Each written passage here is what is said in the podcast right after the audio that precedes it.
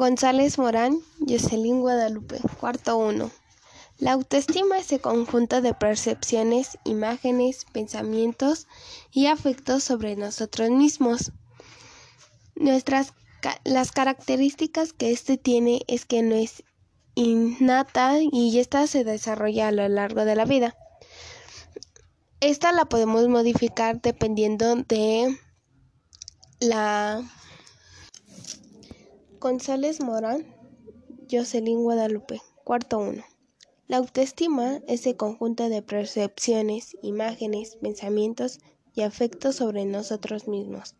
La satisfacción de cada uno respecto de sí mismo. estas características que se desarrollan a lo largo de la vida y también se modifican durante las etapas de la vida. Se basan en lo que pienso, siento y hago.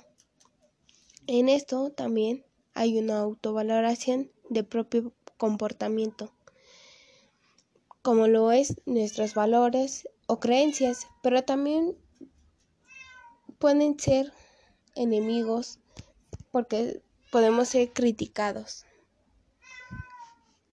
Muchas veces esto pasa debido a las etiquetas que la sociedad mismo marca de nosotros y esto va haciendo que nosotros dependamos muchas veces de un comentario por decir te ves bien, te ves mal, porque nos importa más lo que diga la sociedad que lo que nosotros pensamos de nosotros mismos.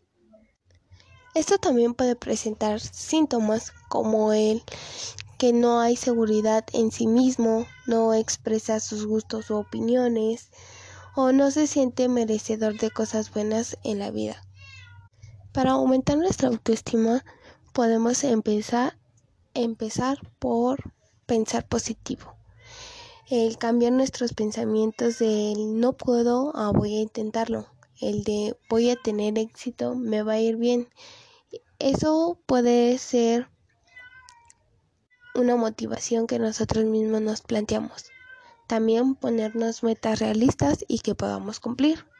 Y lo principal es no compararnos, porque muchas veces la misma sociedad nos compara y por ello nosotros es de que nos sentimos menos que otras personas con las que nos hacen la comparación.